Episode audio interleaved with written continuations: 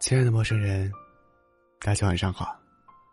这里是一诺电台，我是主播徐小诺。今天你还好吗？我在南昌，祝你晚安。微博上有很多人在说，自己一定要成为一个温柔的人，但却很少有人说明白，究竟什么才是温柔。想到这个词的时候，我正在海边，有慵懒的阳光，有十七度的风，一切都舒服的刚刚好。耳机里放着五月天的专辑，突然间，就听到了那句：“走在风中，今天阳光突然好温柔，天的温柔，地的温柔，你抱着我。”光阴恍惚的刹那，有一刻，我似乎感觉。自己摸到了温柔的模样。朋友小白跟我讲过，她和男友的生活细节。有一次，她身体不舒服，醒得很早，看男友还在睡，心里突然间就闹起了小情绪，于是就故意吵吵闹闹的把男友也弄醒了。她本以为男友会生气，还在那里做好了吵一架的准备，但男友跟没事儿一样，穿好衣服就起床了。小白一脸疑惑的问他：“为什么不生气？”他转过头不解的反问：“生气？生什么气？”还有一次，两个人一起去成都，多玩了几天，尽了兴，累得不行。去机场的地铁上，她困得靠在男友的肩膀上睡着了。醒来发现，男友的手一直在拖着她的额头，想睡，又不敢睡。单眼皮都瞪成了双眼皮。小白说：“男友望向她的眼里，总有日月星辰般的光芒，和小心翼翼的温柔。就像耳畔吹的风，只要认真感受，总能找到它的方向。温柔从来都不是一个轰轰烈烈的代名词，而是有些温润和恬淡的感受。它就像一个囊括一切美好事物的形容。”像春夏秋冬的流转，像人间错落的烟火。它浩如星辰，又渺如云烟，似春风化雨，润物无声。二零一二年的时候，文哥在五月天的演唱会上，等来了那个经典的打电话时刻。温柔的前奏响起，他熟练的按下一个手机号，最终却没有拨出去。文哥喜欢过一个女孩，但努力了很久，最终还是换来了一句“不合适”。他不想自己的爱慕成了女孩的厌烦，于是强迫自己屏蔽了他的朋友圈，也不再跟他有过多的联系。后来，女孩打来电话，声音里有些歉意，又有些无奈。她说要去北京，问文哥有没有时间帮忙搬一下家。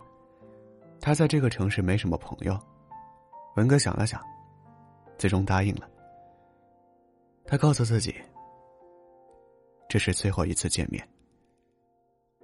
帮女孩收拾完东西，文哥假装神秘的说：“家里给我介绍了一个女朋友，我脱单了。”他翻出照片，女孩满脸兴奋的说：“你们俩挺般配的。”一瞬间，如释重负。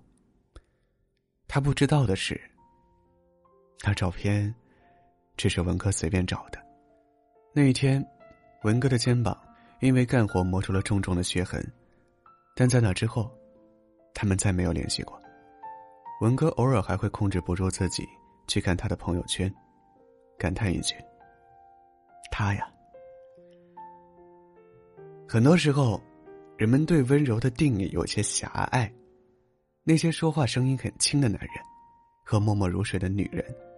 似乎就可以被称作温柔的人，而我们声称温柔的时刻，并不是因为看到了什么确切的行为，而是感受到了一个人柔软的内心。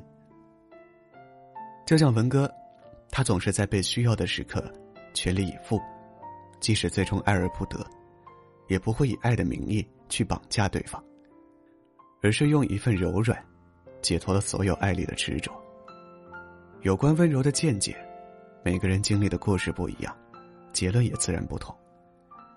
有人说，它是简单浅显，如风吹麦浪；也有人说，它是曲折深藏，词不达意。但我们都爱温柔的人，因为他们似乎总能包容这世间的一切，能理解别人的痛苦与为难，会设身处地，会勇于承担。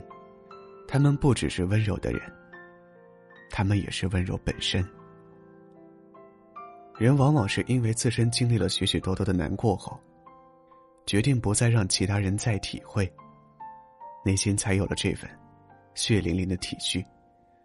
不是所有的人都懂得温柔，即便懂得了，也并不一定会为你做到。这样的人弥足珍贵，如同人间宝藏。如果。你在人生的旅途里，能有幸遇见，不妨多注意那些处心积虑的小细节。去看看他眼底的波光潋滟，不辜负所有满载的情谊。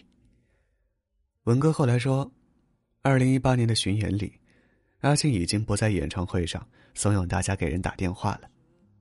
他说：“我也想屈从于温柔，所以也该把温暖和挂碍。”为自己留一份。晚安，祝你好梦。天要多黑才能够有你的体贴？即使没有我，你分不出那些差别，结局还能多明显？别说你会难过，别说你想改变。